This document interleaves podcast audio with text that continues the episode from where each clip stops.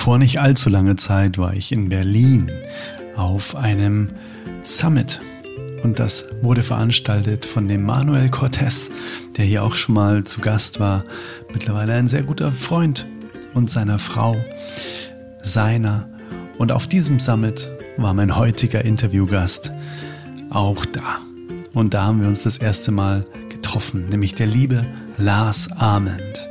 Ich höre seinen Podcast schon ganz, ganz lange und ich liebe ihn. Sowohl den Lars als auch den Podcast. so ein inspirierender Mensch. Außerdem haben wir eine Gemeinsamkeit.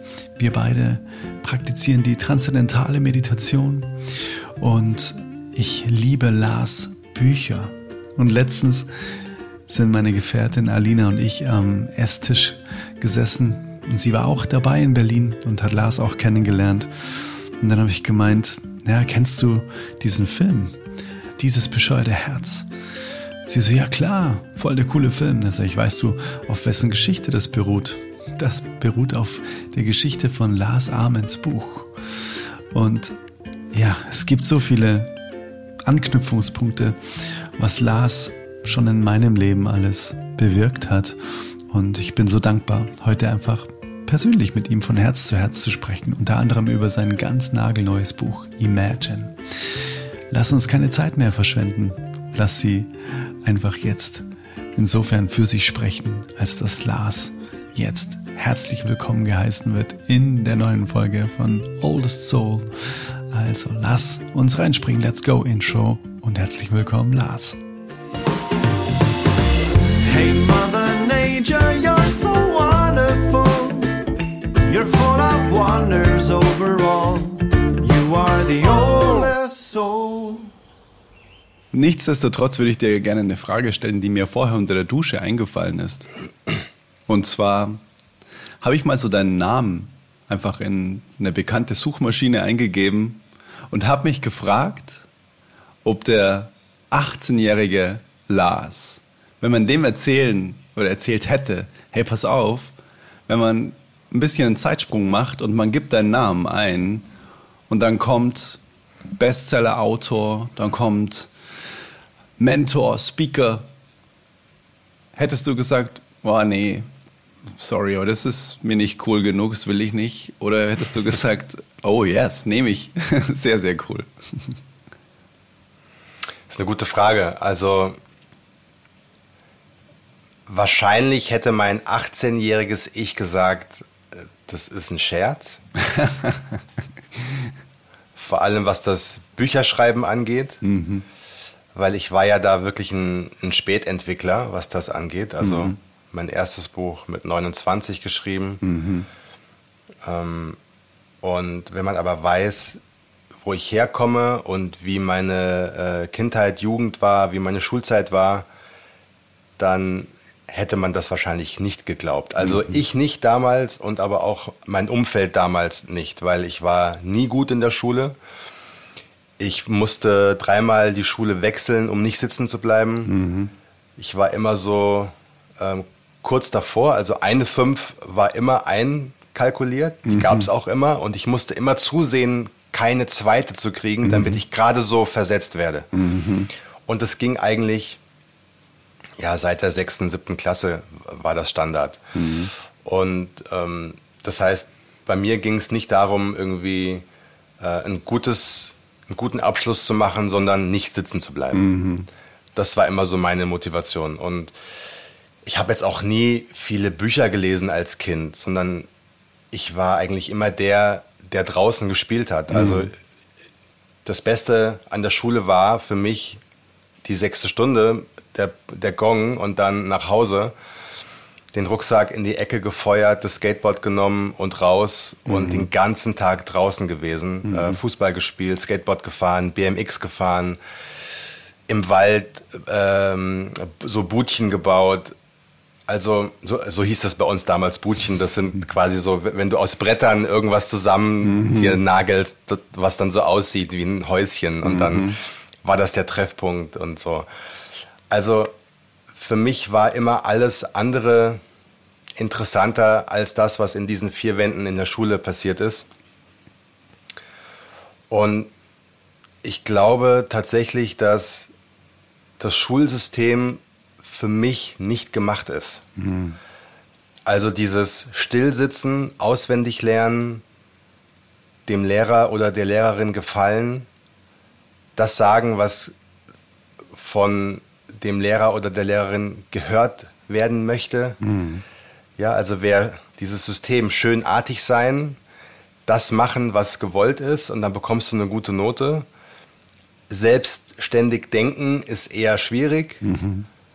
Also das war nicht, das war nichts für mich. Ich fand, konnte das auch nie verstehen, warum der Lehrer zu mir gekommen ist, wenn ich aus dem Fenster geguckt habe und einen Schmetterling beobachtet habe, der da von ähm, Baum oder der vom Baum zum ähm, zum, ähm, zum Fenster geflogen ist. Mhm.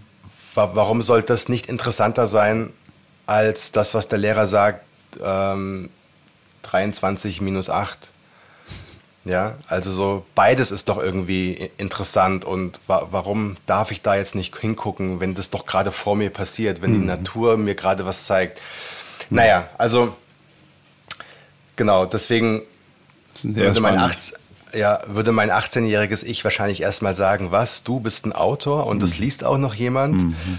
Echt, ja? Ähm, mhm. Hätte er wahrscheinlich nicht geglaubt.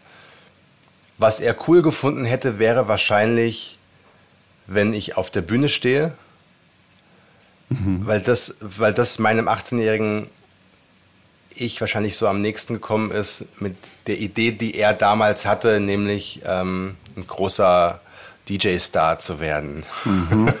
Mhm.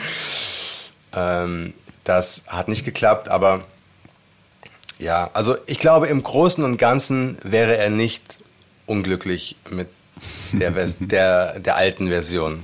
Hätte er sie genommen, gekauft. genau, er hätte, er hätte sie wahrscheinlich genommen. Mhm. Mit Abstrichen. sehr, sehr cool. Ich habe ähm, letztens auch ein wundervolles Interview, ähm, ich nenne es nicht Interview, es war einfach nur ein wahnsinnig schönes Gespräch mit André Stern geführt. Kennst du den auch? Der auch eben für Botschafter für Kindheit ist eigentlich, ne? Weil er nie in der Schule war. Genau, ich kenne ihn nicht persönlich. Ich habe von ihm gehört, weil ähm, der Veit Lindau hat mir ein paar Mal von ihm erzählt mhm. und hat gesagt, wie beeindruckend er ist, dass mhm. er, weiß ich nicht, zehn Sprachen spricht oder so, nie in der Schule war, einen ganz anderen Blick auf die Welt hat, einen ganz anderen Blick auf Lernen hat, auf ja, genau. Menschlichkeit, genau. auf Zusammengehörigkeit und so. Ähm, und aber gut, dass du mich daran erinnerst. Ich, ich äh, ähm, ich, ich, ja, mal gucken, ob ich ihn mal treffe irgendwann. Ja, da bin ich mir sicher, ihr würdet ganz, ganz großartig matchen. Und es hat mich eben gerade sehr, sehr daran erinnert, was du gesagt hast, weil er hat auch gemeint, wer hat es mal erfunden, dass Rechnen, Schreiben und Lesen wichtiger ist als Singen, Tanzen und Kochen? Ja, oder wer? malen. Genau, oder ja. malen. Wer hat das gesagt? und deswegen genau das, was du gerade gesagt hast. Wer sagt es, dass es wichtiger ist, jetzt 21 minus 8 auszurechnen, als das Wunder eines Schmetterlings gerade zu beobachten und dann seinen, seiner Fantasie freien Lauf zu lassen. Also von dem her unterschreibe ich total. Ja, man, man könnte dann ja auch das Kind abholen in der Situation und sagen, schau mal, das ist ein Schmetterling, wo, wo kommt der her? Ist es nicht interessant, dass dieser Schmetterling gerade jetzt am gleichen Ort mhm. ist wie wir, wo er doch überall hinfliegen könnte. Und dann könnte man so eine, eine kindgerechte Philosophiestunde einbauen und über, den, über Schicksal reden oder über Zufall reden oder über die Schönheit der Natur reden. Ähm, was bedeutet für dich Schmetterling? Mhm. Man könnte über Freiheit reden. Also mir fallen spontan so viele Dinge ein, die, die interessant sein könnten, wenn man nicht wirklich so nach Schema F geht und sagt, mhm. wir müssen jetzt diesen, diesen Programmpunkt abhaken, weil sonst komme ich mit meinem, mit meinem Unterricht nicht voran, mit meinem Lehrplan mhm. nicht voran. Das soll übrigens überhaupt kein Lehrerbashing sein an dieser Stelle oder Lehrerinnenbashing sein. Mhm. Meine Freundin ist Grundschullehrerin Und ähm, deswegen kenne ich auch sehr viel aus ihrer Perspektive, mhm. aus der Perspektive eines Lehrers und einer Lehrerin. Das ist auch alles andere als easy, mhm. weil die Lehrer, und das vergessen wir oft, sind auch gefangen in dem System. Exakt. Es ist, es ist nicht so, dass die Lehrer das alles freiwillig machen, sondern sie sagen, ich würde total gerne über den Schmetterling reden, mhm. aber es geht nicht, weil ähm, ich, ich komme sonst in Teufels Küche, weil ich habe so viel noch vor, ich mhm. muss das durch, durchbringen. Mhm. Natürlich haben Lehrer und die Lehrerin auch, auch Möglichkeiten, ja, also liebevoll in dem System Dinge zu verändern, in, mhm. in, in ihrem kleinen Rahmen und in ihren Möglichkeiten. Deswegen, ähm, ja, ist es am Ende einfach auch so eine Lotterie, ja, kriegst du einen guten Lehrer oder einen schlechten. Mhm. Und das ist so unglaublich wichtig, ja, auch für Kinder, die vielleicht ein bisschen mehr persönliche Ansprache brauchen. Es ist einfach ein, ein Glücksspiel. Bekommst mhm. du zufälligerweise einen Lehrer, der dich sieht oder nicht? Du hast, keinen du hast keinen Einfluss drauf. Und sieht dich der Lehrer, dann bekommst du vielleicht die Förderung, dann bekommst du vielleicht die extra Ansprache, die genau für dich richtig ist, um um eine Motivation zu entwickeln, etwas interessant zu finden oder dich auch mal hinzusetzen und dich mit einem Thema zu beschäftigen. Nicht sofort aufzugeben, sondern zu sagen, ich, ich will das jetzt lernen. Oder du, du gerätst an eine Lehrerin, die sagt, ich ziehe mein Ding durch, ist mir egal, um eins ist hier Feierabend, ich mhm. bekomme eh meine Kohle. Mhm. Ähm, ich bin hier Beamtin und nach mir die Sinnflut und um 13.30 Uhr mache ich die Füße hoch. Das gibt's auch. Mhm. Und wenn du an so jemanden gerätst, dann hast du halt als Kind verloren. Ja, und das ist halt so ungerecht, weil ja, du hast keinen Einfluss drauf. Exakt. Über das Schulsystem könnten wir zehn Stunden reden. Exakt. Weil ich bin ja auch Papa geworden. Mhm. Ähm, meine Tochter kommt nächstes Jahr in, den, in die Kita. Mhm. Und dann beginnt eben dieser Weg, ja, Kita, Schule und so. Und egal mit wem ich mich unterhalte, das ist so interessant. Mhm. Ob das Eltern sind, die ja, ihre Kinder gerade eingeschult haben, ob das Eltern sind, die eine elfjährige Tochter haben, einen 15-jährigen Sohn haben. Ich habe in den letzten ein, zwei Jahren mit nicht einem Elternteil gesprochen, der oder die gesagt hätte, ich bin total glücklich mit meiner Schule. Das ist eine gute Quote, ja.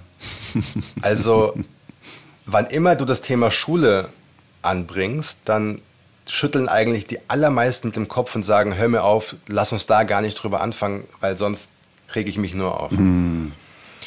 Und das kann es doch nicht sein, dass, dass eines der wichtigsten Institutionen in diesem Land so, ja, so erstens so gesehen wird, zweitens so stiefmütterlich behandelt wird. Mhm. Die Schule hat überhaupt kein Geld zur Verfügung. Es gibt Schulen, da gibt es nicht mehr warmes Wasser, das muss man sich vorstellen. Mhm. Ähm, wir leben hier immer noch in Deutschland. Mhm. Äh, es gibt die, die Schüler kriegen Anweisungen, dass sie in ihren Winterjacken in der Schule sitzen müssen, weil es keine Heizung gibt. Okay, wow. Also, und das ist nicht irgendwie ein Einzelfall. Mhm. Ja, das, äh, Lehrer müssen teilweise Schulmaterial von ihrem eigenen Geld kaufen, damit die Schüler was zum ähm, ja, zum Arbeiten haben. Mhm. Es ist wirklich, äh, das Bildungslevel ist irgendwie 20 Jahre nicht auf dem neuesten Stand. So, wo fangen wir an? Ähm, das Sch Schlimme ist, dass an den Kindern immer gespart wird. Mhm. Warum bekommt eine Grundschullehrerin weniger Geld als ein Gymnasiallehrer? Mhm. Warum? Hm. Ich finde, es müsste umgekehrt sein. Wenn du die kleinen Kinder so förderst, so auch abholst, dass sie Lust aufs Leben haben, Lust aufs Lernen haben, hast du doch später, wenn sie größer sind, viel weniger Arbeit. Mhm. Aber ne, die, die Logik im System ist, die Kleinen sind nicht so wichtig, die Großen sind wichtig, weil denen können wir Kant vorlesen. Das mhm. ist hm. was ganz Besonderes. Mhm. Ja, das hat einen viel höheren gesellschaftlichen Wert. Mhm. als mit den Kindern zu basteln und ihnen beizubringen, wie man eine Melodie singt. Für Crazy. mich persönlich müsste es umgekehrt sein. Mhm.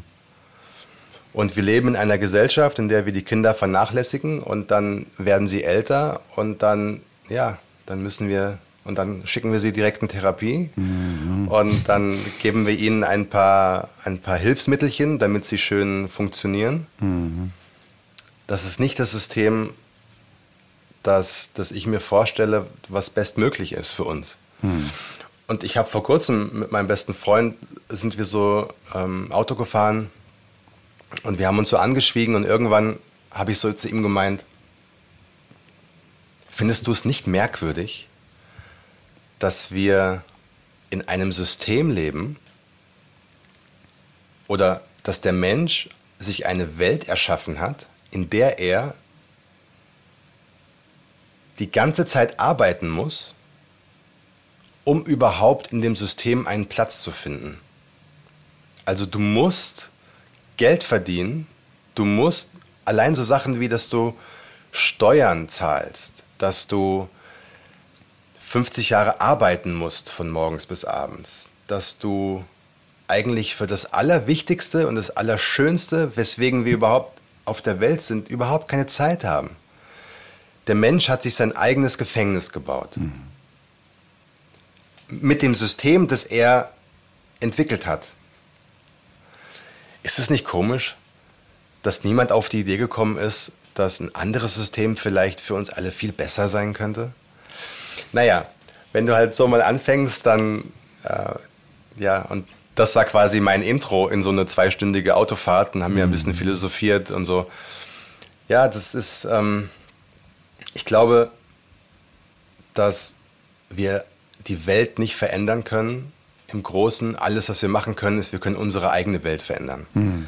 Wir können gucken, dass wir dass wir selbst unseren Kindern das beibringen, was wir wichtig finden. Ganz genau. Wir, wir, können mit einem eigenen Beispiel vorangehen. Ja, wir können sagen, okay, ich, erstens, wer bin ich, der irgendwie anderen vorschreiben soll, wie etwas zu funktionieren hat. Mhm. Ich mache das für mich und dann kannst du dir angucken, wie ich es mache und vielleicht machst du es nach und dann sehen das andere und machen das wieder nach. Das ist viel besser als zu sagen, äh, alles ist schlecht und ich weiß, wie es funktioniert.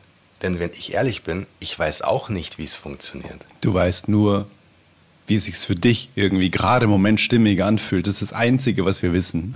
genau, ich, ich weiß nur, dass wenn ich in die Welt gucke, sehe ich ganz viele Dinge, die mir nicht gefallen, die, die wissentlich nicht gut sind für uns. Mhm kann aber, wäre ich an der Macht, mit Sicherheit nicht versprechen, dass ich es besser könnte. Das Ding ist, wir sind ja alle an der Macht, weil Macht genau. bedeutet ja, dass wir was machen können. Und genau. das Problem ist, dass es zwei Kreise gibt. Es gibt einmal den Interessensbereich und einmal den Einflussbereich. Und wir als Gesellschaft halten uns ganz oft in diesem Interessensbereich auf was wir denn alles gerne anders hätten und so weiter, aber wir haben keinen Einfluss darauf. Und das ja. macht uns unglücklich, das macht uns depressiv, das macht uns machtlos.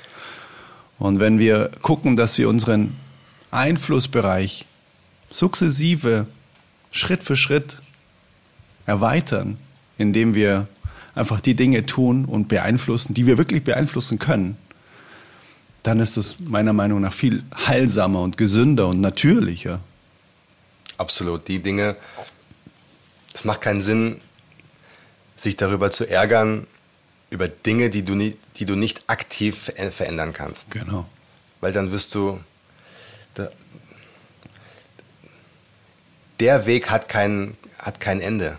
Exakt.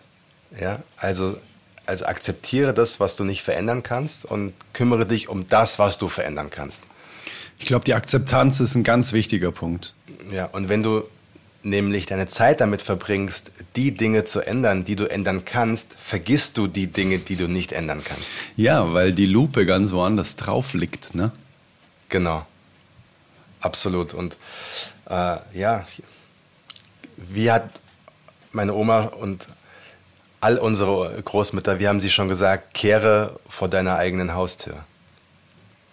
Ja, das ist, ähm, das sind immer so, so Kalendersprüche, wo man sich denkt, so, ja komm, äh, fällt dir nichts Besseres mehr ein. Aber wenn man den einfach nur mal wirklich in der Tiefe versteht, denkt man sich so, ja, okay, das, äh, da ist so viel Weisheit in so einem kleinen Kalenderspruch. Und vor allem, wenn man sich dran hält. Um das geht's ja. Ne? Die ganzen Kalendersprüche bringen ja gar nichts, wenn man sie einfach nur irgendwie vorliest, sondern es ist ja ne, das Karma. Das heißt, die Handlung, die dahinter steht. Absolut, mhm. ja. ja. Es ist immer einfach, die anderen zu kritisieren und man ähm, schließt sich selbst da immer aus. ja, genau, so nach dem Motto, ne, ähm, wie ein Geisterfahrer, hier sind Tausende, ne? so nach dem Motto. Ne? Man merkt gar nicht, dass man derjenige ist, der selbst irgendwie gegen den Strom fährt dann. ja, ja. Und das ist auch ein, ein, ein guter Tipp. Man kann sich einfach mal fragen, lebe ich eigentlich das Leben, was ich in meinem Kopf mir vorstelle? Also entsprechen meine Werte hm. der Realität? Also wenn ich andere kritisiere, weil sie nicht so sind, wie es meinen eigenen Werten entspricht, mhm. und dann auf mein eigenes Leben gucke und dann kann man sich fragen, bin ich denn da wirklich ehrlich zu mir? Ja. Also lebe ich wirklich das Leben, was für mich so im Wertesystem ganz besonders ist? Oder erlaube ich mir, bei mir mal ein Auge zuzudrücken bei anderen aber nicht. Mhm. Mhm.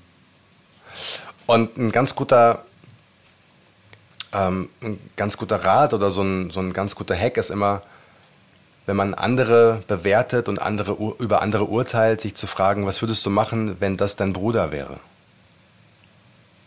Mhm. Was würdest du machen, wenn das dein bester Freund wäre? Was würdest du machen, wenn das dein Vater wäre oder deine Freundin oder deine Oma. Mhm. Weil bei den Menschen, die du liebst, bist du gnädig. Bei den Menschen, mit denen du emotional nicht so verbunden bist, bist du nicht gnädig. Mhm. Warum? Die Menschen werden auch von irgendwem geliebt. Mhm. Also nicht sofort den eigenen Gedanken immer vertrauen, weil wir denken ganz schön viel Bullshit. Ja, absolut. Absolut. Und nicht, und nicht immer denken, nur weil man etwas denkt, sei es automatisch die Wahrheit. Glaub nicht, was du denkst, ne? Exakt. Ja. Und ein bisschen mehr, ja, ein bisschen mehr Gelassenheit und ein bisschen mehr ähm, Wohlwollen anderen gegenüber. Denn jeder macht's auf seine oder ihre Art und Weise und es gibt nur ganz, ganz wenige Menschen, die wirklich aktiv böse Dinge tun. Die allermeisten wissen es einfach nicht besser. Unterschreibe ich. Ja. Und man weiß es ja selbst auch ganz oft nicht besser. Eckart Tolle hat mal gesagt, jeder Mensch handelt nur nach dem Grad seines Bewusstseins. Ja, genau so ist es. Wie viel ist gerade in dem Feld des Bewusstseins überhaupt da und wie viel geschieht unterbewusst? Und das ist ganz schön viel. Das ist so ein bisschen wie dieses Bild des Eisbergs, ne? Ja, genau. Du, du, du siehst so einen Zentimeter aber unter der Wasseroberfläche ist eine ganze Welt. Genau. Die du nicht siehst. Und du verurteilst jemanden aufgrund dieser Millisekunde, die du gerade wahrgenommen hast. Mhm. Du, kennst die, du kennst die Geschichte der Menschen nicht, die, denen du begegnest. Ja, alles, was du siehst, ist vielleicht jemand, der, der in der Bäckerei einen dummen Spruch drückt. Mhm, genau. Ja, und dann sagst du, hey, was ist denn mit dir los? Sei mal ein bisschen freundlicher. Ja, und dann, mhm. du weißt aber nicht, das, was dieser Mensch gerade erlebt hat. Mhm. Und du weißt nicht, klar kann man sich in einer perfekten Welt, kann man sich wünschen, jeder ist zu jeder Zeit gut gelaunt und äh, handelt zu jeder Zeit total positiv und super. Aber das ist unrealistisch. Ist nicht echt. Genau. Mhm. Das, deswegen, ich bin auch kein Freund von, von dieser was man so nennt, toxische Positivität, so nach dem Motto, ich bin immer gut drauf und alles ist Sonnenschein mhm. und immer alles rosarot und alles ist so zu jeder Zeit so, hey ihr Lieben, mhm. alles klar. Du, du kannst auch einfach mal sagen, nee, heute mal nicht. Heute bin ich einfach schlecht drauf solange du das bewusst entscheidest. Ja, genau. Mhm. Ja, also sagst, es gibt manchmal Tage, da sage ich, da stehe ich morgens auf und weiß schon irgendwie, ah, das ist, wird nicht mein Tag. Mhm. Und dann erlaube ich mir auch diese schlechte Laune. Es ist halt ein Unterschied, ob du unbewusst schlecht drauf bist mhm. und deine ganze Umwelt verpestest. Mhm. Oder wenn du sagst, okay, ich entscheide mich jetzt, ich darf jetzt das fühlen. Ich darf jetzt schlecht drauf sein. Ich darf jetzt traurig sein. Ich darf jetzt die Welt scheiße finden. Mhm. Ich darf jetzt in dem Augenblick auch mich und alles, was ich tue, in Frage stellen. Mhm. Das ist okay. Weil ich weiß, das geht vorbei. Das ist jetzt eine Phase, die geht zwei, drei Stunden und dann habe ich es wieder begriffen und dann ist es auch wieder okay. Ja, genau. So, solange du das in der, in der Bewusstheit machst, mhm. dann ist das voll in Ordnung. Dann kannst du auch sagen, bitte lass mich mal die nächsten fünf Stunden in Ruhe, deiner Partnerin oder deinem Arbeitskollegen, mhm. wenn, wenn, es möglich ist. Mhm. Lass mich mal in Ruhe. Ähm, ich habe gerade hier meine Phase, ist gleich wieder vorbei. Wir kennen mich ja. und äh, so, lass uns um zwölf mal, mal sprechen und nicht mhm. jetzt. Mhm. Und dann ist das okay. Kommunikation ist der Schlüssel zu allem. Ja, rede mit den Menschen, denen du begegnest. Rede mit den Menschen, mit denen du dein Leben teilst. Und teile ihnen mit, wie du dich fühlst und dann ist das voll in Ordnung. Voll. Und dabei bei sich das zu bleiben halt und nicht, weil du anhängen. genau, so. Richtig. Punkt. ja, genau. Ja, da sind mir so viele ähm, wunderschöne Bilder auch eingefallen. Äh, ein Freund von mir sagte immer, weil du vorher mit diesem werten und beurteilen und so. Ne? Also man hat nur so einen kleinen Screenshot sozusagen von dem Menschen und den stülpt man über den kompletten Menschen und sagt, ach so ist der. Na, und ein Freund von mir sagte immer, du weißt nie, was derjenige immer in seinem Rucksack hat. Und das ist ein schönes Bild, was ich für mich gerne immer auch mit in den Alltag nehme. Na, was ist denn da alles drin? Wie viele Steine? Und was steht auf dem Stein vielleicht auch drauf, was ihn echt belastet und so? Na, was ihn dazu bewegt, so zu sein? Und André Stern hat tatsächlich einfach einen Satz gesagt, wo ich echt Tränen in den Augen hatte, wo er gemeint hat, jedes Kind, auch das eigene innere Kind, will doch eigentlich nur einen einzigen Satz hören. Und dann war ich gespannt, und dann hat er den gesagt und mir sind echt die Tränen eingeschossen, weil der so simpel ist, aber das, ist, das berührt uns alle so tief im Herzen, hat gemeint, ich liebe dich, weil du bist, wie du bist. Punkt. Es gibt nichts, was du ändern musst, um geliebt zu werden. Und es ist so, wow, okay, da hat es mich ganz kurz mal richtig aufgestellt, weil ich glaube, das berührt uns alle. Ich weiß nicht, wie es dir jetzt gerade geht. Bei diesem Satz, das ist so, puh, ja, wow, ich muss nichts tun. Ich muss auch nichts werden. Genau, du bist schon alles. Jim Morrison hat mal gesagt, wir Menschen haben eine Idee von einem anderen Menschen und stülpen diese Idee über diesen Menschen drüber und sind dann enttäuscht, wenn der Mensch nicht, wenn dieser Mensch nicht unserer Idee entspricht. Mm. Ja, Idee ist ein schönes Wort dafür, weil es einfach nur so ein Hirngespinst eigentlich ist, ne?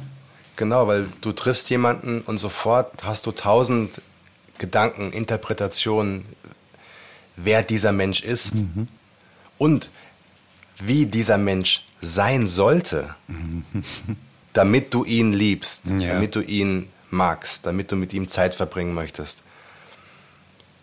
Und das ist so eine schlechte Idee. Das ist so eine eigentlich so was ganz Unmenschliches, weil wir sind dann enttäuscht, wenn der Mensch so ist, wie er ist. Ja, exakt. Weil niemand entspricht der Vorstellung eines anderen Menschen. Und wir haben es so verlernt, einfach mal zuzuhören, Fragen zu stellen, nicht sofort eine Antwort geben zu müssen, sondern einfach mal zu sein, auch mal zu schweigen, sich mal anzugucken, gemeinsam Zeit zu verbringen, ohne irgendetwas ja, erschaffen zu müssen in Form von Worten oder Taten. Der schönste Liebesbeweis ist der, wenn du mit jemandem eine Stunde lang schweigend auf einer Bank sitzen kannst und einfach in den Wald schauen kannst. Und es dir nicht langweilig wird und es nicht unangenehm wird. Mhm. Dann weißt du, okay, dieser Mensch, der, mit dem habe ich eine Verbindung. Mhm. Die, so viele Menschen unterbrechen das Schönste eigentlich, was es gibt, nämlich die Stille wenn du mal wirklich überlegst, was Stille bedeutet und was für eine Kraft in der Stille steckt. Und die allermeisten übertünchen diese Stille, weil sie es als unangenehm empfinden. Und es gibt so einen unglaublich schönen Satz, der heißt, und das möchte ich so vielen Menschen eigentlich wirklich sagen den ganzen Tag. Ist das, was du zu sagen hast, nicht schöner als die Stille? Dann schweige.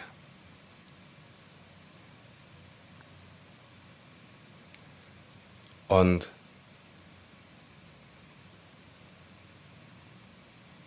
das ist auch der Grund, warum ich mir keine Talkshows mehr angucken kann, weil eigentlich niemand mehr dem anderen zuhört, sondern jeder nur noch seine Agenda unterbringen möchte und auch gar kein Raum mehr da ist, um sich mal Gedanken zu machen über etwas, sondern du sagst was und während du etwas sagst, überlege ich schon, wie ich geschickt kontern könnte, anstatt wirklich mal zuzuhören. Was hat dieser Mensch gerade da gesagt? Warum, hat er das gesagt? Mal zu überlegen, kann ich mich da reinfühlen? Mhm. Kann ich das verstehen? Auch ich muss ja nicht der gleichen Meinung sein. Das ist ja auch etwas wir haben total verlernt, auch in Freundschaften, eine andere Meinung auszuhalten. Wie viele Kinder machen das, was ihre Eltern sagen oder sagen Dinge, um ihren Eltern zu gefallen, weil sie gelernt haben, immer dann, wenn ich so bin, wie meine Mama mich mag, habe ich das Gefühl, dann werde ich geliebt. Mhm. Nein, ich liebe dich, mein Kind.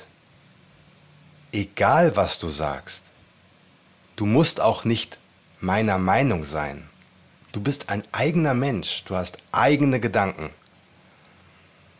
Und egal was du sagst, ich bin immer dein Papa, ich bin immer deine Mama.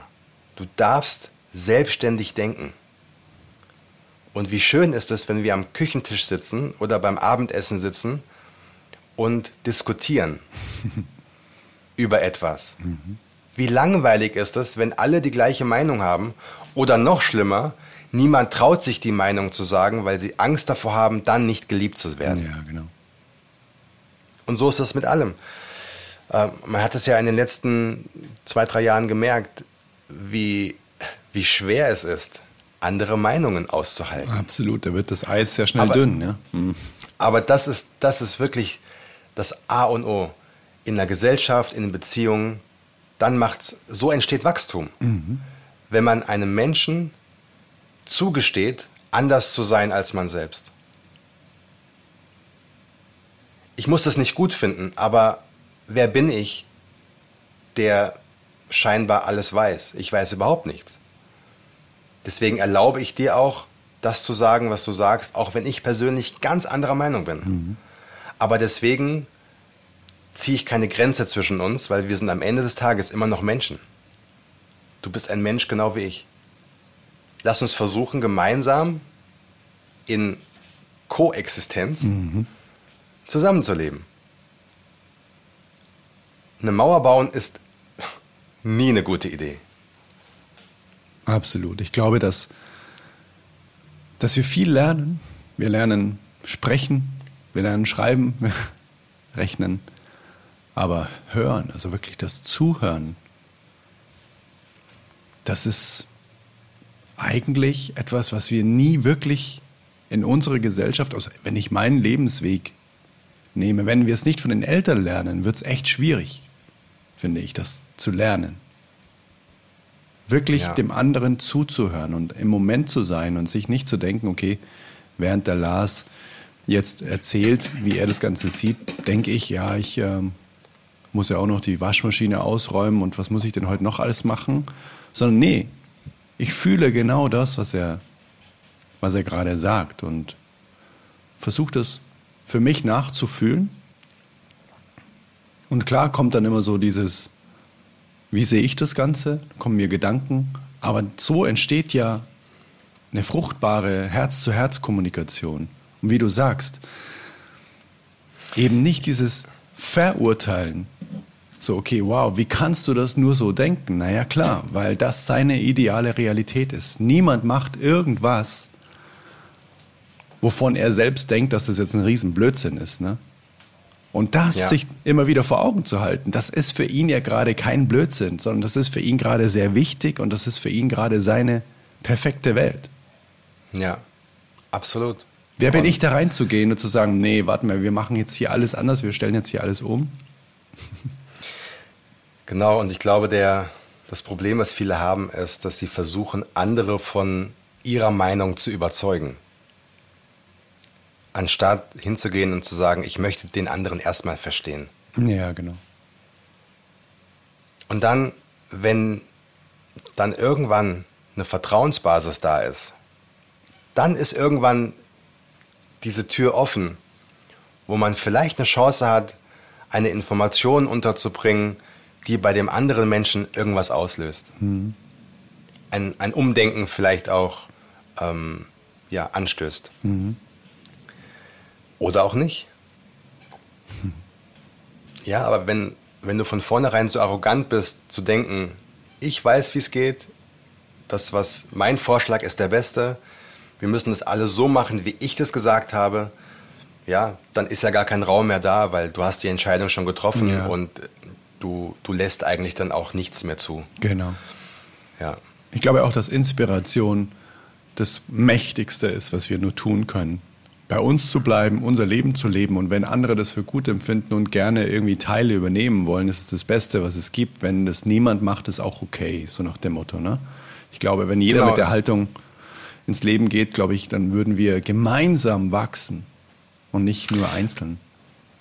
Ja, und es gibt so einen schönen Satz im Amerikanischen, der heißt Talk is cheap. Mhm. Ja, ähm, Watch me what I do. Yeah. Also reden ist einfach, jeder kann reden, jeder kann mhm. irgendwas behaupten, was sagen, aber bewerte oder, oder schau einfach auf meine Taten. Mhm. Und weil nur darauf kommt es an, was ich mache, was ich als Beispiel, ja. Das ist auch eine, eine schöne Frage, die sich jeder stellen kann. Ist mein Leben wenn irgendwann alles vorbei ist, war dann mein Leben ein Beispiel, ein gutes Beispiel für andere oder eine Warnung? hm. Spannend. Und so ist jeder Tag neu und du kannst an jedem Tag neu entscheiden. Okay, 24 Stunden liegen vor mir. Was mache ich damit? Wie gehe ich jetzt in die Welt? Was, was kann ich heute machen, um ja, zu dem Leben zu kommen, das ich mir schon immer gewünscht habe. Und mal aufzuhören, in der Vergangenheit festzuhängen und sagen, okay, ja, deine Eltern haben bei dir missgebaut, okay, abgehakt. Wir können es nicht mehr ändern. Aber verbau dir doch nicht das Schönste, was du hast, die Gegenwart, indem du ständig in deiner Vergangenheit festhängst, wo du andere Menschen dafür oder wo du andere Menschen ähm, verurteilst, wo du, durch, wo du die Schuld bei anderen Menschen siehst, das ist, mach einen Strich drunter. Vor allem auch anderen Menschen die Macht zu geben, die Gegenwart zu beeinflussen. Ne? Genau, es ist ja, du bestrafst dich ja selbst genau. doppelt, mhm. weil du raubst dir, du beraubst dich dem Schönsten überhaupt, nämlich dem jetzigen Augenblick. Mhm. Indem du gedanklich immer noch bei anderen Menschen festhängst, die du gar nicht magst. Hm. Also dieses Verzeihen machst du ja nicht für die anderen. Das machst du ja, um in deinem Kopf wieder Luft zu bekommen und zu sagen, okay, ich, ich verzeihe dir. Du kannst auch andere Wörter dafür verwenden. Ich, ich vergebe dir. Mhm. Ja, es ist ganz egal. Aber ich mache es am Ende nicht für dich, ich mache es für mich, damit ich wieder Seelenfrieden bekomme, damit ich wieder meinen Kaffee schmecken kann, so wie er schmeckt. Und dass nicht überall so dieser Hauch von, von Frust, dieser Hauch von, von, von Vergangenheiten mitschwingt. Voll. Du lebst jeden Tag neu. Das heißt nicht, dass es einfach ist, die Vergangenheit zu vergessen und du sollst auch nicht verdrängen und du sollst auch nicht, was ich vorhin gesagt habe, in diese toxische Positivität gehen, dass du sagst, alles, was ich fühle, existiert gar nicht, sondern alles ist gut. Ja, und anderen geht es ja noch viel schlechter. Ne? Das und anderen geht es noch viel schlechter. Mhm. Sei dir einfach bewusst, dass es in deiner eigenen Macht liegt. Mhm. Und dann hast du nämlich das schöne Gefühl, wieder die Kontrolle zu haben. Mhm. Und dann, genau. Das ist der Zauber von Vergebung. Ne? Die Vergebungsarbeit, ja. wenn man die von außen betrachtet, bekommt man ganz oft, also ich habe es in meinem Leben auch schon erlebt, nehmen wir mal an, es ist irgendwas passiert im Leben, wo gesellschaftlich klar ist, okay, das ist nicht duldbar, das ist unverzeihlich sozusagen. Ne? Und dann gibt es Menschen, die in die Vergebung gehen und sagen, ich vergebe diesem Menschen. Das können auch Mörder sein. Mhm. Und von außen kommt dann ganz oft Feedback, wie zur Hölle kannst du diesen Menschen jetzt vergeben für das, was er getan hat? Siehst du nicht, was er dir angetan hat? Ja, natürlich sehe ich das. Aber genau deshalb vergebe ich ihm, um ihm das wieder zurückzugeben, was noch bei mir hängt an Erinnerungen, Erfahrungen, an Energie. Genau deshalb. Vergebung ist ja im Prinzip eigentlich Return to Sender. Mhm. Dort, ja. wo es hingehört, in die ja. Ordnung zu kommen.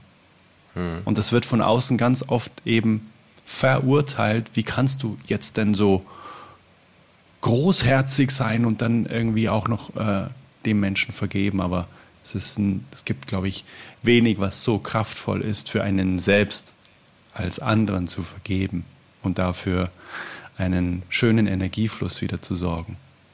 Ja, ja, absolut, weil man kann sich immer fragen, wie sähe denn die Alternative aus? Ja. Willst du wirklich jeden Tag aufstehen und immer nur ans Gleiche denken? Mhm. An das Schlechte, an das Böse, an das Traurige? dann kannst du auch gleich von der Brücke springen. Mhm. Das, ist, das ist keine Alternative. Mhm. Wohl wahr. ja, weil dann, egal wie alt du bist, ob du 15 bist oder ob du 90 bist, alles, was zählt, ist deine nächste Entscheidung mhm. und der nächste Moment. Und willst du von jetzt bis zu deinem Tod in jedem Augenblick deines Lebens Schwere empfinden? Mhm. Oder sagst du, okay, ich bestrafe mich nicht doppelt, dreifach, vierfach. Ich gehe in die Vergebung und das ist alles andere als einfach. Und das ist ein langer Weg und ein Prozess. Aber auch hier mit einer bewussten Entscheidung kannst du dein Leben verändern. Hm. Zu, jedem, zu jeder Zeit. Wenn du mit Menschen zusammen bist, die dich unterstützen, die dir helfen, es geht. Es geht. Es ist nicht unmöglich. Und ich glaube, der Schlüssel liegt wieder in diesem wundervollen Wort bewusst. Ja. Bewusst auch, eine Entscheidung treffen und nicht aus der auch, Angst. Und auch nach größten seelischen Verwundungen ist es nicht unmöglich, wieder von Herzen lieben zu können. Mhm. Es geht, auch wenn du dir das unter Umständen in dem Augenblick nicht vorstellen kannst. Mhm. Und so ist es ja immer. In dem Augenblick selbst, in dem Augenblick des Schmerzes,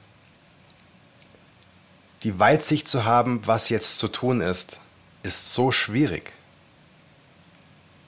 Weil dieser Schmerz dich einfach komplett vereinnahmt. Aber es gibt ein, schön, ein, schön, ein, ein schönes Lied und das kommt übrigens auch in meinem neuen Buch vor, dieses Lied von Andreas Burani. Mhm. Das, das Lied heißt Hey. Und in dem Refrain singt er so sinngemäß, wenn dein Leben zerbricht, komm nicht auf Scherben zum Stehen. Du musst nur weitergehen. Mhm. Und das ist so klar und so schön und so, und so logisch. Mhm. Wenn, du in der, wenn du in der Hölle gelandet bist, ja, dann bleib nicht stehen. Dann, dann geh weiter, weil irgendwann kommst du raus aus dieser Hölle, aber bleib nicht stehen. Du wirst Lass dort bleiben, wenn du stehen bleibst. genau, also wenn du, genau, wenn du jetzt nichts machst, wird dein ganzes Leben genau so sein. Ja. Hm. Also wenn dein Leben die Hölle ist, geh weiter. Wenn dein Leben zerbricht, bleib nicht auf Scherben, hm. komm nicht auf Scherben zum Stehen, sondern du musst nur weitergehen. Geh weiter, Schritt für Schritt. Es wird besser. Es wird besser. Aber bleib nicht stehen. So eine kraftvolle Aussage. Wow, danke fürs Teilen. Ich würde gerne auch noch mal mit dir über Musik sprechen, mhm. weil egal, was man von dem Lars irgendwo mitbekommt, Musik schwingt immer mit. Ob man ein Buch von dir liest, ob man ein Buchtitel liest, wie das neue Buch, was übrigens Ima Imagine. Imagine. Ja. ja. Weil das ist übrigens auch der absolute Lieblingssong von meinem Vater gewesen, Imagine. Ich weiß nicht genau, ob das tatsächlich einfach auch der Ursprung ist von John Lennon oder ob das jetzt Zufall ist. Es ist kein Zufall. Ähm, ich habe ein, ich habe ja mit, mit, meinem neuen Buch etwas Neues probiert. Mhm. Das ist ja auch etwas, was ich immer wieder den Menschen rate, mal Dinge neu zu machen, mhm. mal ins kalte Wasser zu springen und keine Angst zu haben, Dinge noch nicht zu können, mhm. sondern wirklich zu sagen, ich probiere jetzt mal was Neues aus. Immer mit dem Risiko, dass es nicht klappt, aber das Leben ist ja nicht dazu gemacht worden, damit wir nichts ausprobieren, sondern im, im Gegenteil. Ja, ähm, Paulo Coelho, den ich sehr schätze, der hat ja mal gesagt, und das ist so ein schönes Bild, ein Schiff wurde nicht gebaut, um im Hafen zu bleiben. Mhm. Ein Schiff wurde gebaut, um raus aufs Meer zu fahren und sich gegen die Wellen zu stemmen und äh, Stürme, äh, sich gegen Stürme zu behaupten. Das ist doch, deswegen wurde ein Schiff gebaut. Und genauso kann man das ja als Metapher sehen. Ja, das Schiff bist du und das Meer ist das Leben. Also geh raus ins Leben und probiere Neues aus. Schönes Bild. Mhm. Ich habe bei meinem neuen Buch zum ersten Mal ähm, einen Roman geschrieben, eine spirituelle Erzählung. Mhm. Und da geht es darum, dass ein junger Mann ähm, super erfolgreich ist und in seinem Beruf in einer großen Stadt wohnt und dann äh, stirbt eine alte Freundin von ihm und er fährt zur Beerdigung und auf dieser Beerdigung beginnt er zum ersten Mal in seinem Leben eigentlich zu reflektieren ob er noch auf dem richtigen Weg ist. Mhm. Ob das, was er die letzten 10, 15 Jahre gemacht hat, ähm, ob das er noch ist. Oder ob er irgendwann von seinem Weg abgekommen ist, weil er vielleicht dem Geld gefolgt ist und nicht mehr seiner wahren Bestimmung. Mhm. Und dann landet er mit einigen Umwegen in einem Plattenladen, nachts in einem Dorf ähm, und dieser Plattenladen heißt Imagine. Und dann kommt er da rein und er will eigentlich nur noch in die große Stadt, weil er tausend Termine hat und er kommt da aber nicht hin, weil es gibt einen riesen Schneesturm und er landet eben in diesem Dorf und kommt da nicht weg. Und er ist total gefrustet und genervt und findet alles schlimm und er ist der tolle Hecht aus der großen Stadt und jetzt ist er hier in diesem Kaff gelandet und kommt nicht weg. Es gibt kein Internet und es gibt kein WLAN und kein, kein Handyempfang. Und auf einmal tritt er in diesen Plattenladen und es ist ein bisschen wie eine Zeitreise. Dann bleibt die Zeit auch stehen und Zeit spielt keine Rolle mehr und es kommt ein alter Mann rein, der Besitzer des Plattenladens mhm. und dann hören sie gemeinsam Musik.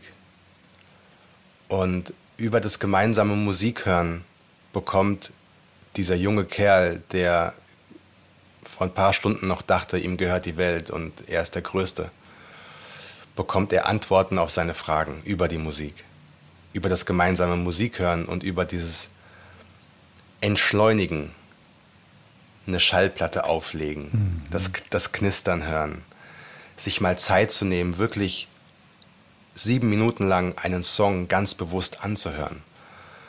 Nicht über Kopfhörer, nicht über übers iPhone, sondern sich hinsetzen, Schallplatte und das, der, den, das ganze, den ganzen Prozess mal wieder so ähm, zu erleben. Und, und der Plattenladen ist, das, ja, ist jetzt kein großes Geheimnis, aber hat der Besitzer des Plattenladens, der alte Mann, eben so genannt, weil das Lied Imagine für ihn eine Bedeutung hatte.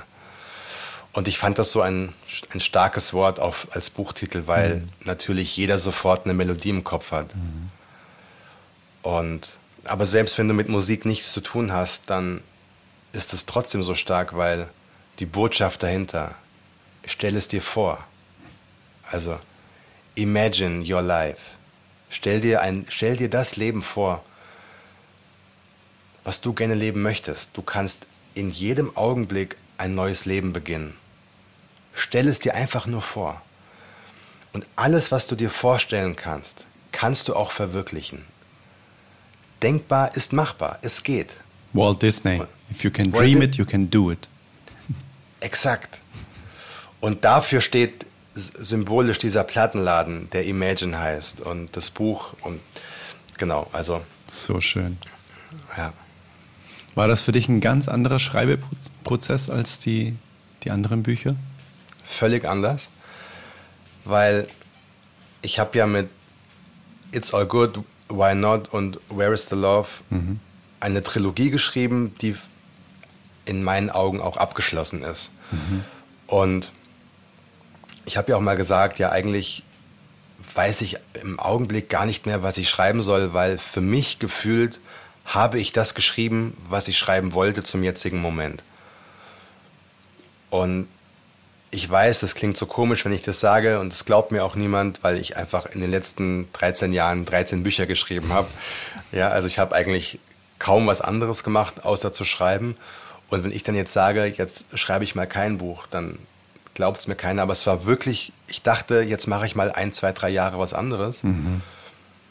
Und ja, dann kommt das Leben halt dazwischen. Wir hatten einen Urlaub gebucht, meine Freundin, meine Tochter und ich.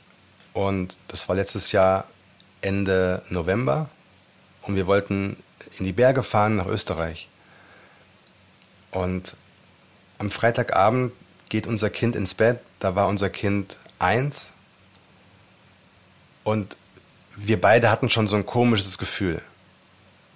Und die Koffer standen fertig gepackt und am nächsten Morgen wachen wir auf, unser Kind todkrank und ähm, gut, ist ein bisschen übertrieben todkrank. Man, man mhm. soll ja mhm. mit dem Wort ja nicht so, aber es hat keine Luft bekommen und damals ging so ein Virus durchs Land, das vor allem die Lungen von Kindern angegriffen hat. Mhm. Und alle Kinderkrankenhäuser waren voll. Die Kinder, und sind auch Kinder gestorben damals. Also deswegen, mhm. Tod, todkrank ist in dem Fall gar nicht so weit weg. Mhm. Und wir sind anstatt in den Urlaub zu fahren, ins Krankenhaus gefahren. Und ähm, auch vor uns das Kind im gleichen Alter direkt auf die Intensivstation. Alles war voll, alle, halten, alle Kinder hatten ähnliche Symptome. Mhm. Und bei uns war es zum Glück, es, es hatte diesen Virus, unser Kind, aber zum Glück haben wir das gut hinbekommen und nach zwei, drei, vier Tagen war das wieder einigermaßen okay. Mhm.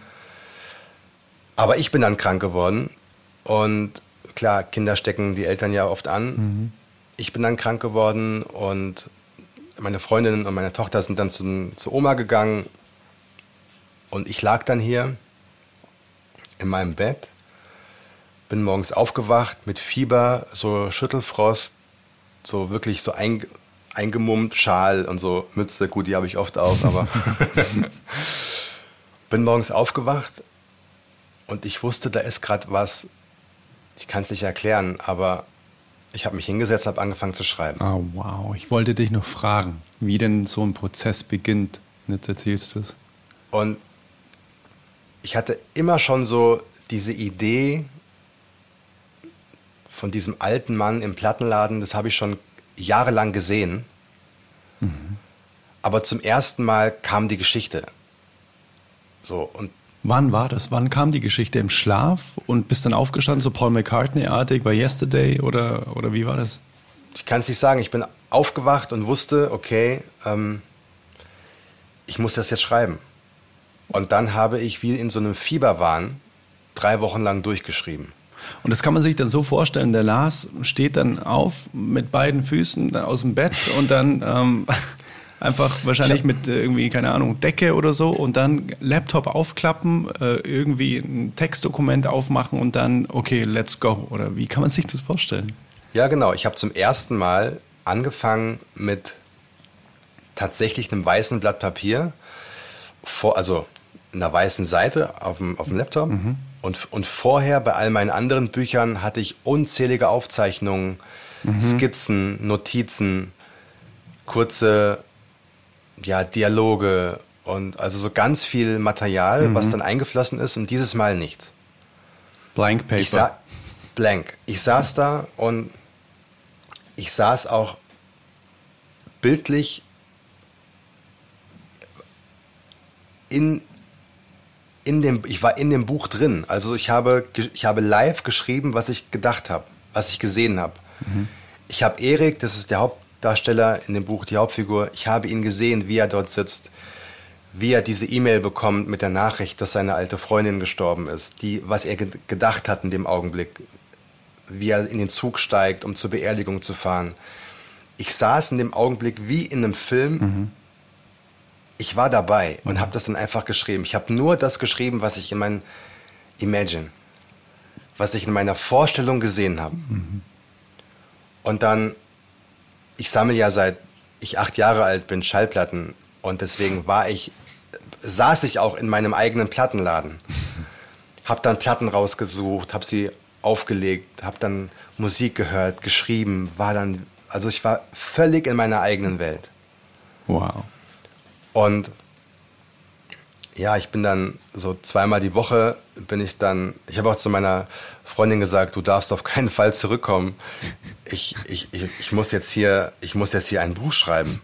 Ich weiß, wir wollten in Urlaub fahren, aber ich muss jetzt hier dieses Buch schreiben, es will raus. Und das war ganz merkwürdig, dass ich auch nicht das Gefühl hatte, dass ich das geschrieben habe, sondern es war wirklich, ich war, ich hatte in dem Augenblick waren meine Antennen offen und ich habe einfach Zugang gefunden zu der universellen Quelle und die mhm. Geschichte ist einfach durch mich durchgeflossen. Wie Michael Jackson, der mal gesagt hat, wenn er ehrlich ist, hat er keinen einzigen Song in seinem Leben selbst geschrieben, sondern es war einfach nur irgendwie plötzlich irgendwas in seinem Arm, was durch den Stift irgendwie plötzlich aufs Blatt Papier geflossen ist und der nie wusste, okay, krass, hä, wo kam das jetzt her? So stelle ich es mir bei dir jetzt auch vor.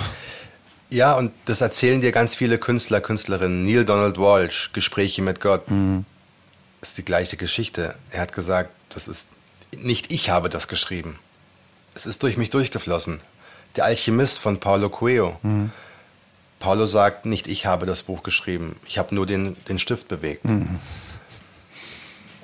Es ist ja auch klar, Musiker sitzen manchmal da mit Gitarre und auf einmal aus dem Nichts kommt diese Melodie. Mhm.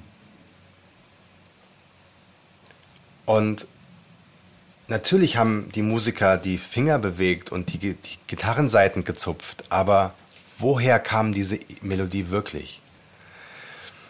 Und die, die kam daher, ich glaube ja, dass alles schon da ist. Das ist so über, über uns ist so eine riesige Festplatte mit, mit, mit allem.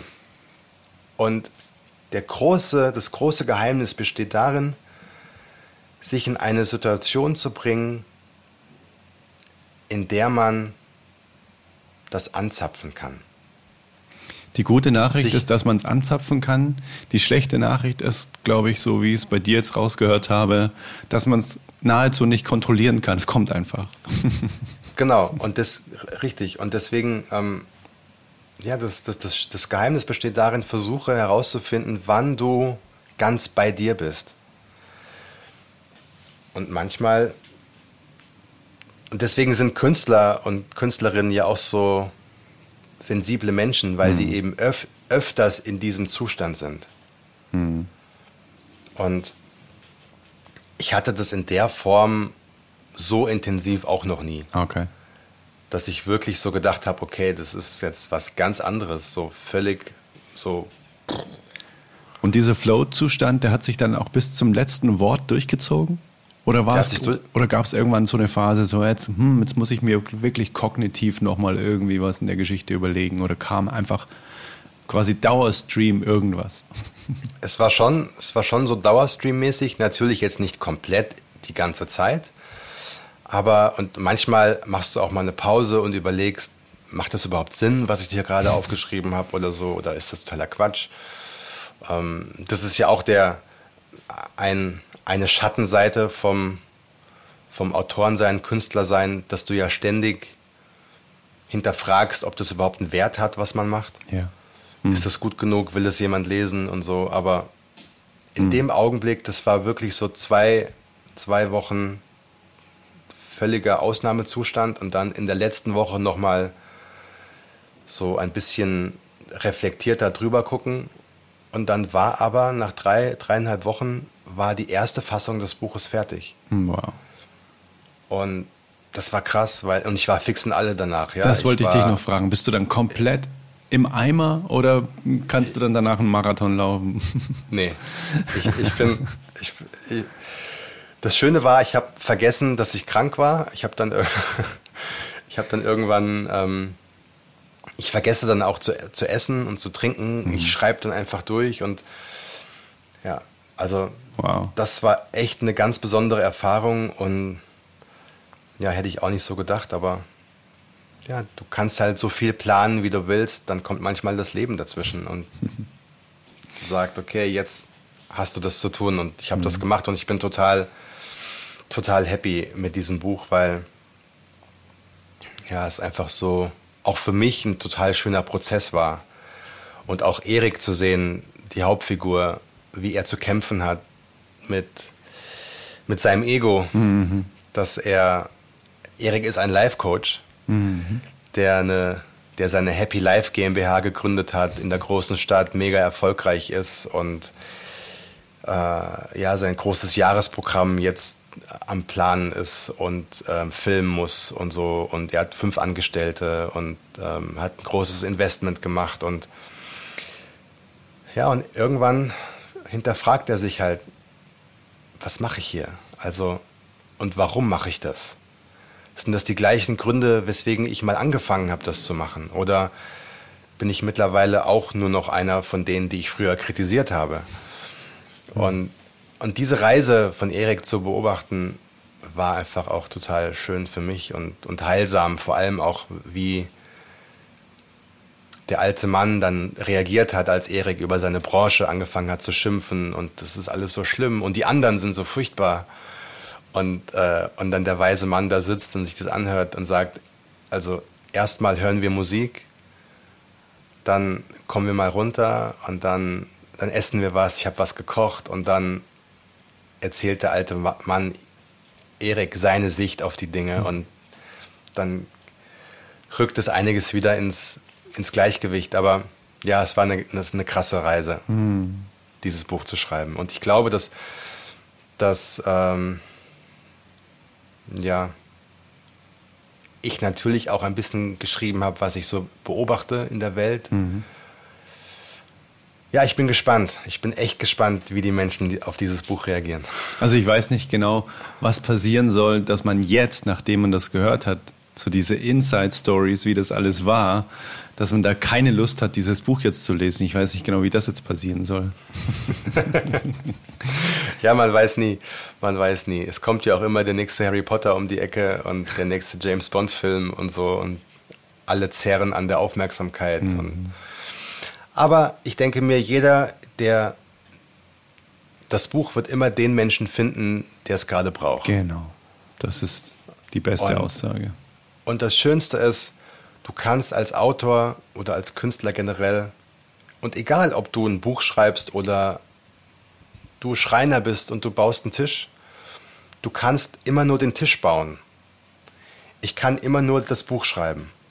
Was danach mit dem Buch passiert, ob das ein voller Erfolg wird oder nicht, ob der Tisch gut ankommt bei den Kunden oder nicht, liegt nicht mehr in meiner Hand. Da sind wir wieder beim Einflussbereich und Interessensbereich. Ne? Genau, das kann ich nicht entscheiden. Mhm. Mein Erfolg ist es, dieses Buch geschrieben zu haben. Mhm. Das ist mein größtmöglicher Erfolg. Und jetzt lasse ich das Buch frei und schauen wir mal. Ich stelle mir das ähnlich wie bei einem Song natürlich auch echt krass vor, irgendwann das Ding zuzuklappen, um zu sagen, jetzt ist es fertig. Der Moment, okay, ich lasse es jetzt wirklich los und dokter nicht noch zwei Jahre an jedem Komma und an jedem Satz und an jeder Satzstellung. Da gibt es einen guten Tipp von mir, also falls das jemand hören möchte. Gerne. Ähm, ich auf jeden Fall. Aus, aus der eigenen Erfahrung. Und ich habe 13 Bücher geschrieben und es gibt bei so Büchern immer am Ende diverse Durchgänge und Korrekturvorschläge mhm. und so mhm. weiter. Irgendwann wird es nicht besser, sondern nur noch anders. Mhm. Also du kannst ein Buch oder ein, ein Album oder einen Tisch nie fertig kriegen. Es geht, es geht. Du kannst 20 Jahre an einem Projekt arbeiten, aber von diesen 20 Jahren waren vielleicht 15 Jahre völlig überflüssig, weil du dieses Projekt einfach nur noch anders gemacht hast, aber nicht besser als vorher. Wow. Und, und Dinge tatsächlich mal fertig bringen, ist eine ganz, ganz wichtige Eigenschaft. Absolut. Zu sagen und sich selbst auch eine Deadline zu geben. Mhm. Ich sage, ich mache jetzt das Beste, das Bestmögliche bis zum 28. Oktober. Und dann gebe ich das ab. Und wenn ich das nur für mich selbst abgebe. Sehr gut. Weil sonst denkst du, ja, ich habe ja noch so viel Zeit und machst tausend andere Dinge. Und es gibt einen interessanten Satz von Herbert Grönemeyer, der gesagt hat, ich würde heute keinen einzigen meiner Songs wieder so veröffentlichen, wie ich ihn damals veröffentlicht habe. Nicht einen. Ich würde heute an jedem Song etwas verändern aber es würde den Song nicht besser machen. oh wow. Sehr, sehr geil. Das sind sehr, sehr wertvolle Impulse, weil ich glaube, dass viele, die zuhören, auch Projekte starten und ich glaube, es ist schon einfach, ja, allgegenwärtig. Wann ist es denn fertig? Vor allem den Perfektionismus zu, ja, zu unterfallen, ist natürlich auch ganz leicht geschehen. Ne? Hier, das hier ist ein iPhone 14. Apple ist nicht mit dem iPhone 14 auf den Markt gekommen. Apple ist mit dem iPhone 1 auf den Markt gekommen. Hätte Apple darauf gewartet, das perfekte iPhone auf den Markt zu bringen, hätte es bis heute noch keins gegeben. Ja. Genau dafür wurden Updates erfunden. Und egal was es ist, zeig es der Welt. Und dann mach, wenn du etwas merkst, mach ein Update davon. Mach das das nächste Mal so viel besser, wie du es halt zu dem Zeitpunkt dann besser kannst. Ja. Genau. Hm. Du kannst von jedem Buch in einer neuen Version etwas streichen oder ein Kapitel anfügen. Du kannst jeden Tisch nochmal neu bauen. Du kannst alles updaten. Aber aus Angst, nicht perfekt zu sein, ja. etwas nicht mit der Welt zu teilen, ist der absolut falsche Weg. Hm. Danke fürs Teilen. Ich glaube, das berührt gerade ganz viele und holt sie im Herzen ab. Danke. Gerne, gerne. Mein Lieber, ich glaube, das war eine sehr, sehr, sehr tolle Reise. Quer und bunter Blumenstrauß. Und auch danke für dieses sehr authentische, herzliche mit reinnehmen, wie das neue Buch Imagine entstanden ist. Wir verlinken das danke. auf jeden Fall auch in den Show Notes. Und ich danke dir, danke dir. Wie du gemerkt hast durch meine Frage, ob Imagine was mit dem Song zu tun hat, merkst du, ich habe es noch nicht gelesen. Ich habe es aber schon bestellt, tatsächlich. Dankeschön. das, das, das bedeutet mir tatsächlich etwas, wenn, wenn Menschen nicht fragen, kann ich etwas umsonst bekommen, sondern wenn mhm. Menschen sagen, für sich denken, wie kann ich dich unterstützen? Na klar, es ist ja ein Energieausgleich für das, dass du diese wundervolle Arbeit geleistet hast. Definitiv. Ich danke dir. Ich danke dir von Herzen. klar, liebend gerne. Und ich würde dir jetzt voll gerne noch zwei Abschlussfragen stellen, die ich immer mhm. im Podcast stelle. Die erste Frage nenne ich immer Überschrift der perfekte Tag. Meine aber den gar nicht so richtig, sondern ich meine eigentlich eher dein Lieblingsgefühl, dein Last-Lieblingsgefühl. Und was sind das für Ereignisse an dem Tag, wo dein absolutes Lieblingsgefühl zuverlässig hervorrufen? Und du sagst, wow, wenn der Tag das und das und das beinhaltet hat, dann ist die Wahrscheinlichkeit hoch, dass ich dieses Lieblingsgefühl, was auch immer das sein mag, fühle. Und dann fühle ich mich an diesem Tag, wenn ich ins Bett gehe, auch sehr beseelt. Also, es ist ja ein Gefühl an diesem Lieblingstag. Und ich würde sagen, wenn etwas in der Luft liegt, was, was Hoffnung gibt. Also als Autor zum Beispiel bin ich immer dann am glücklichsten, wenn ich mit einer Idee durch den Tag gehe. Also wenn etwas entsteht, wenn ich weiß, ah, ich, es entsteht gerade etwas, was in der Zukunft oder womit ich mich in der nächsten Zeit beschäftigen darf. Mhm. Vorfreude. Es geht gar nicht, das ist ein, Gefühl von Vorfreude, auch wenn man es noch nicht so wirklich begreifen kann. Mhm. Aber so, wenn du, wenn ich weiß, es gibt etwas, womit ich mich wieder beschäftigen kann. Mhm. Das ist eines der schönsten Gefühle, weil du weißt, okay, es gibt wieder was zu tun. Mhm. Ich liebe es zu arbeiten. Ich glaube ja, dass Arbeit, wenn man sie mag und wenn man an ihr wächst, was ganz Heilsames ist. Mhm. Und Langeweile ist auch schön, aber nur, wenn sie freiwillig gewählt ist. Ja. Hm. Deswegen etwas zu haben oder, oder zu wissen, da gibt es was, ja, diese Vorfreude, das würde ich sagen. So etwas, ja, da freue ich mich.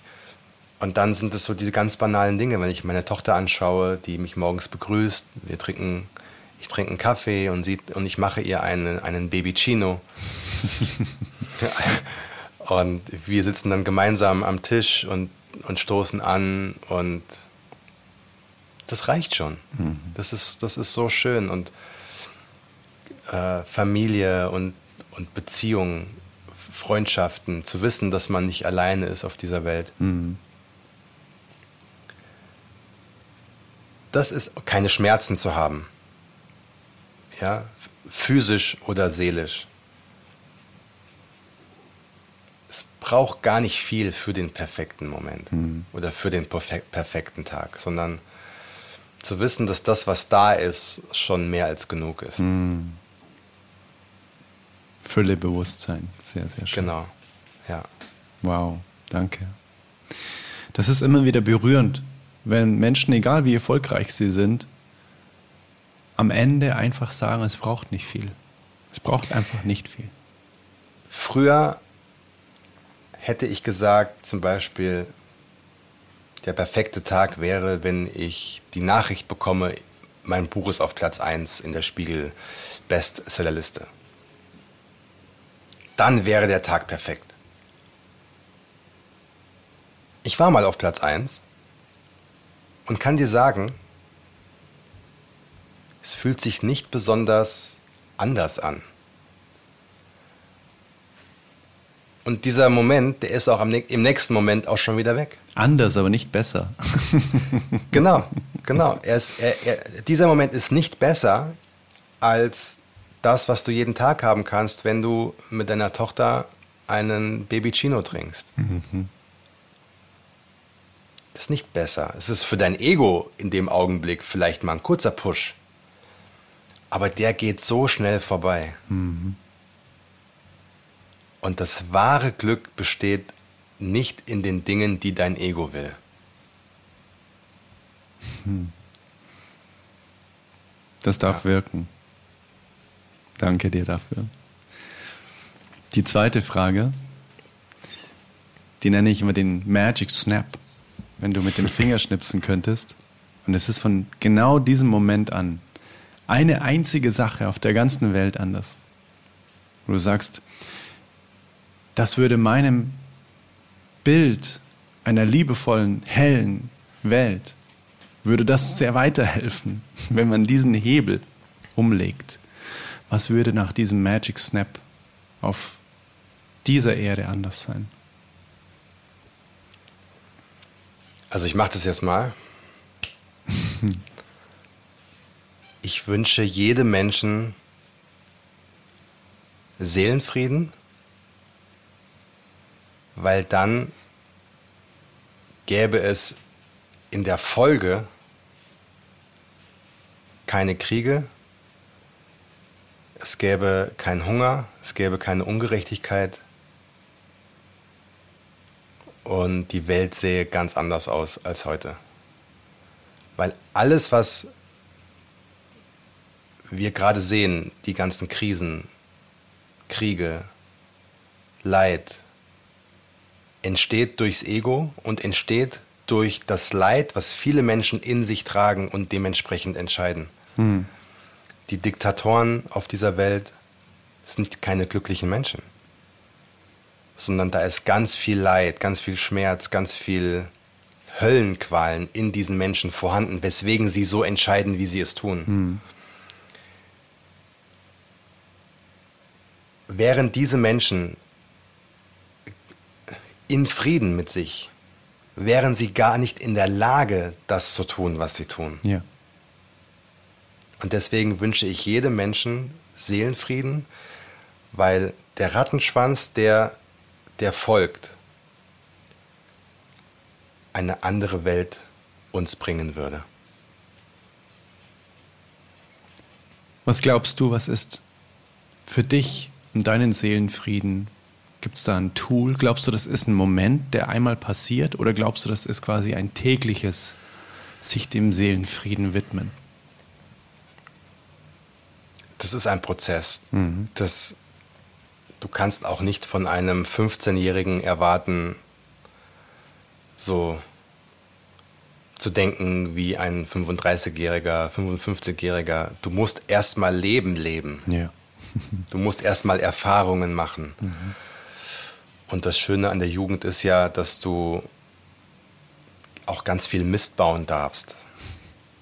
Ja, das ist ein, ein Teil der Jugend. Weswegen wir ja auch jugendlichen Menschen ganz viel verzeihen. Mhm. Weil es ein Teil des, des Weges ist. Und deswegen, ich weiß nicht mehr, wie die Frage war. Ob du auch an deinem Seelenfrieden immer noch tagtäglich da drauf genau. schaust. Ja, klar. Es, ist, es, hört nie auf. Ich bin ein, ein lebenslanger Schüler des Lebens.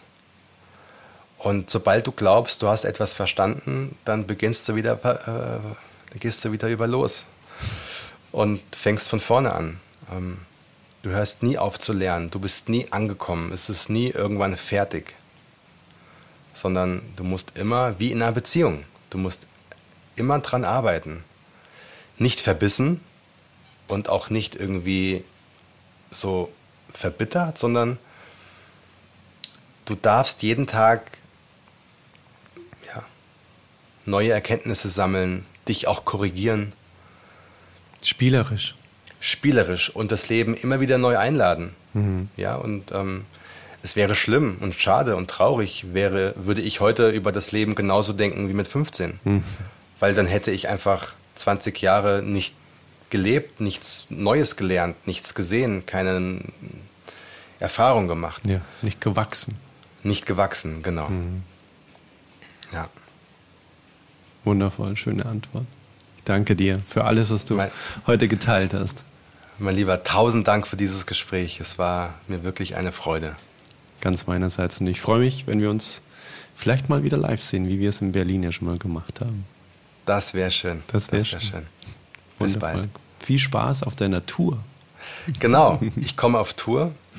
Es gibt auch noch äh, Tickets. Mhm. Ich komme nach, nach Wien, nach München, nach Neu-Isenburg, nach. Jetzt muss ich selber kurz schauen. Guck mal, in München könnten wir uns ja auf jeden Fall sehen, da wohne ich ja. Du bist sehr gerne äh, eingeladen, herzlich. Ich komme nach Stuttgart, Hannover, Hamburg, Erfurt, Magdeburg, Leipzig, Berlin, Dresden und Düsseldorf. Wow. Und München ist schon ausverkauft, Hanno äh, Hamburg ist ausverkauft und Düsseldorf, aber für alle anderen Städte kommt vorbei und das wird ein, glaube ich, sehr schöner Abend mit viel Musik, Meditation. Wow. Mit Ge Geschichten, mit ja, der einen oder anderen Umarmung. Mhm. Und einfach ein schöner Abend. So schön. Was ist das beste Einfallstor in die Welt? dass man sich das genau darüber schlau machen kann. Das Beste was? Einfallstor in deine Lars Arment Welt sozusagen. Ist es deine Website? Ist es Instagram? Ach so. Ähm, ja, ich habe einen Podcast. Mhm. Der heißt Auf einen Espresso mit Lars Arment. Mhm. Der kommt immer dienstags raus und da erfährt man, glaube ich, sehr viel über mich. Mhm. Und sonst natürlich über Instagram ist, glaube ich, das Einfachste. Mhm. Da mir eine Nachricht schreiben und dann in der Regel antworte ich auch. Und wenn ich nicht antworte, darf man mich gerne mal erinnern. Ich meine das dann nicht böse. Sehr schön, verlinken wir auch alles. Einfach mal gerne draufklicken und in die Welt eintauchen. Es lohnt sich sehr. Dankeschön. Da sind wir wieder zurück aus dem Interview mit Lars. Und ich bin immer noch ganz beseelt von diesem schönen Austausch. Und ja, ich bin dankbar, das konserviert zu haben. Denn es ist mir eine große Freude, mich mit jemandem wie Lars hier in dem Podcast auszutauschen und ja, kann es manchmal gar nicht so richtig fassen, was alles schon passiert ist um diesen Podcast, den ich vor rund zwei Jahren gestartet habe. Und ja, was für wundervolle Gespräche ich hier schon für die Ewigkeit festhalten durfte. Und ja, ich hoffe, du hast heute auch viel Spaß gehabt und wenn du bis hierhin gehört hast, dann bin ich mir sicher, dass du dir viele Aha-Momente hier mitnehmen konntest.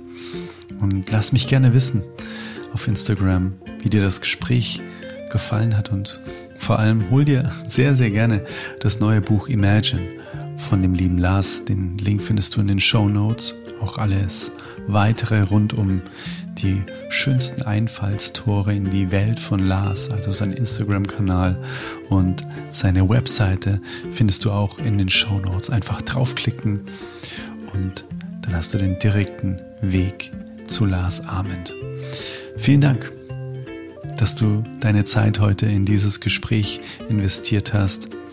Und dann freue ich mich sehr, wenn wir uns vielleicht auf der Freundesliste sehen unter adriannews.de oder wenn du Meditationen gerne machst, wenn du gerne Meditationsmusik hörst, vielleicht beim Kochen, auf Seminare, die du gibst oder auch beim Yoga machen, dann könnte mein neues Album, mein neues Doppelalbum Mindful Meditation Volume 1 sehr, sehr gut zu dir passen.